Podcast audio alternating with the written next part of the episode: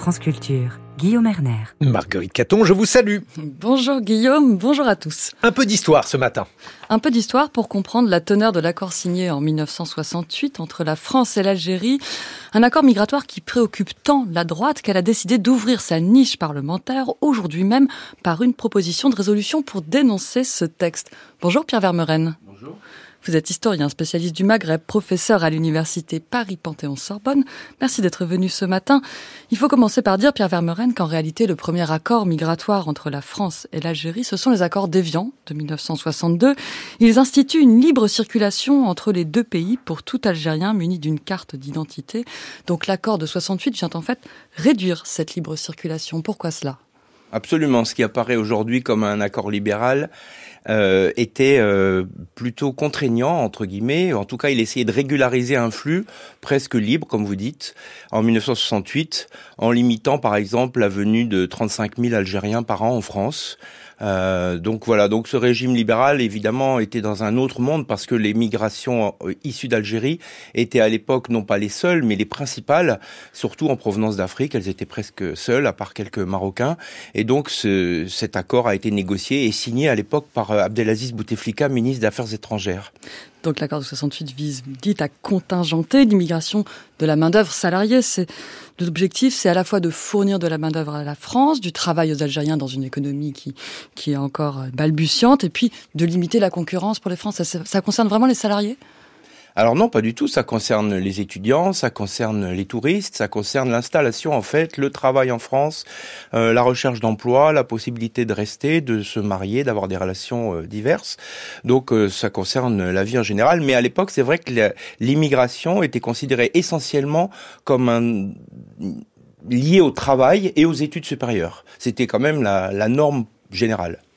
Malgré des restrictions donc de 68 par rapport à 62, cet accord consacre, et c'est crucial, un régime particulier, unique pour les Algériens qui ne relèvent donc pas du droit commun fixé par le Code de l'entrée et du séjour des étrangers et du droit d'asile. Pour le gouvernement algérien, aujourd'hui encore, et même tout au long de l'histoire, c'est une exception qui est fondamentale, Pierre Vermeuren. Oui, alors cet accord de 68, c'est un accord international, donc est supérieur à la loi française, qui a été révisé trois fois, notamment pour adapter aux accords de Schengen en 1986, euh, et qui effectivement euh, euh, fait que, si vous voulez, quand on dit en France, on va réformer le code de, la nationalité ou le code de l'immigration, etc., eh bien, ça ne concerne pas les Algériens qui, eux, ont leur propre droit, et ce droit encore supérieur à la loi, donc le Parlement n'a pas à en connaître, en fait, dans ce domaine. C'est pour ça que le président Macron a dit je ne savais pas que ces questions se traitaient au Parlement parce qu'elles avaient été c'est un décret en fait du côté français et c'est un accord international, ce qui fait que le Parlement n'a jamais eu à se prononcer sur ce texte et tous les autres les dizaines de réformes de, de, de l'immigration n'ont jamais concerné ce texte. Il a un régime particulier, c'est ce qu'on appelle un régime dérogatoire au droit commun. Oui, vous avez raison. Et du côté du gouvernement algérien, vraiment, quelle est l'importance de cette exception? Parce qu'il a l'air d'y tenir fort. Alors, c'est paradoxal, parce que d'une part, il euh, considère que c'est un droit, en fait, que c'est un acquis historique, parce que les Algériens, euh, du fait de l'histoire coloniale, doivent avoir un traitement particulier, et d'autre part, c'est une, euh, une sorte de garantie offerte au peuple algérien, aux Algériens. Euh, vous savez, il y a énormément d'interactions entre la France et l'Algérie, que ce soit dans le domaine du travail, des études supérieures, de la santé, de, la résidence. Hein. On oublie souvent que les premiers propriétaires étrangers à Paris, ce sont les Algériens.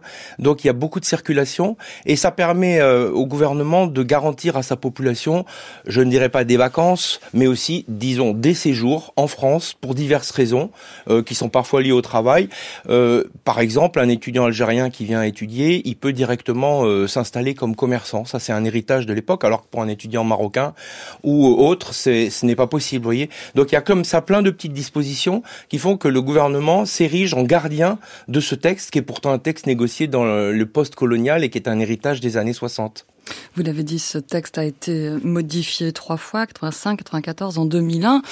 Euh, Qu'est-ce qui reste aujourd'hui vraiment de ce régime spécial? C'est surtout peut-être des facilités dans le, dans le regroupement familial et puis cette liberté d'établissement si on vient pour exercer une profession indépendante, une profession de commerçant. Là, on peut venir librement en France quand on est algérien pour les étudiants, on lit qu'en fait c'est un, un régime qui est assez peu favorable par rapport au régime commun aujourd'hui. Alors effectivement, les Algériens n'ont pas bénéficié ni des restrictions, ni des avantages, entre guillemets, des différentes réformes qui se sont succédées. Euh, je pense par rapport, par exemple, je crois, au passeport talent. Euh, mais euh, ce qui reste, c'est quand même très important parce que, en gros, alors je suis pas juriste, mais ce que dit l'ambassadeur Driancourt, il a fait beaucoup d'écrits sur cette question, c'est assez rare. Euh, en gros, si vous voulez, un Algérien qui obtient un visa et qui veut rester en France euh, le peut. Voilà. Donc c'est les visas, euh, c'est quelque chose qui est fluctuant. On est passé avant le Covid de 400 000, puis on est redescendu à 200 000, voire moins. Maintenant, on est un peu remonté. Il y a quelques années, on était à 600 000. Donc, vous voyez, c'est très fluctuant. Mais en gros, quand vous êtes doté d'un visa en France, quelle que soit votre activité, euh, vous le pouvez. Et puis, il y a aussi le, la facilité liée au regroupement familial, puisque vous pouvez faire venir en France euh, votre conjoint, vos ascendants, vos enfants, voire même les enfants adoptés, le système de la kafala. Euh, ce qui fait que c'est un régime qui apparaît aujourd'hui très libéral, mais effectivement, sur certains points, paradoxalement, il ne l'est pas. Vous le dites, les visas, c'est fluctuant, et ce qu'on observe à l'heure actuelle, c'est quand même que la circulation des Algériens est devenue un enjeu politique, voire un objet de chantage politique des deux côtés de la Méditerranée. Il y a eu la crise des visas et des expulsions récemment, qu'on pourrait traduire ainsi, si vous ne délivrez pas de laissez-passer consulaire pour le renvoi en Algérie des immigrés clandestins, eh bien, nous ne délivrerons pas de visa à vos ressortissants. Alors, depuis tout juste un an, cette crise est supposée résolue.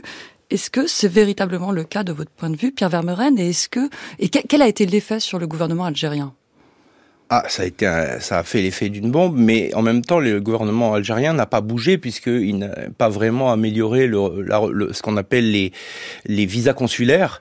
Alors, il y a peut-être quelques reprises qui ont lieu à ce moment. On entend parler euh, par le, le, ministre Darmanin, mais ça reste assez marginal. Et c'est vrai que cet accord, il était fondé sur la réciprocité, et euh, c'est très difficile pour un Français, par exemple, d'aller euh, d'avoir un visa pour aller en Algérie. le gouvernement algérien, certains considèrent justement, c'est pour ça qu'il y a des idées de réforme ne respecte pas sa part des engagements et c'est ça qui pose un problème notamment. Euh, maintenant, est-ce que les visas, euh, ça a beaucoup changé? Vous savez, les statistiques sont lentes. Il faut attendre, il faut avoir un peu de recul parce que s'il y a moins d'un an que cette décision a été prise, mais euh, on va revenir certainement à la normale euh, d'avant le Covid et d'avant ces crises du début de la décennie. Euh, peut-être autour de 400 000, ce qui n'apparaît pas beaucoup. Il y a 600 000 demandes annuelles euh, en Algérie qui sont de visas déposés, alors que les conditions sont quand même très difficiles. Donc 600 000, c'est déjà beaucoup. 400 000 à peu près sont acceptés. Ou l'été, euh, on était retombé. Maintenant, euh, il est probable qu'on retrouve ces chiffres, mais la demande est très forte. Il hein. faut, faut rappeler que l'Algérie, c'est un pays de 44 ou 45 millions d'habitants. Et que si ces visas concernent essentiellement les élites algériennes, leurs familles et leurs enfants, euh, les demandes dans la société sont, sont fortes, sont très fortes. Je retiens quand même que ces tentatives de, de la part de, du gouvernement français de tordre le bras du gouvernement algérien avec cette politique de, de chantage aussi, enfin sur la sur la question migratoire, n'a pas marché. Vous le dites, le gouvernement algérien n'a pas bougé. Donc, ce qu'ouvrent les républicains aujourd'hui, finalement, c'est une bombe diplomatique dont on n'est pas certain qu'elle aura des effets. Merci beaucoup, Pierre Vermeuren, historien, spécialiste du Maghreb, professeur à l'université Paris 1, Panthéon-Sorbonne. Merci.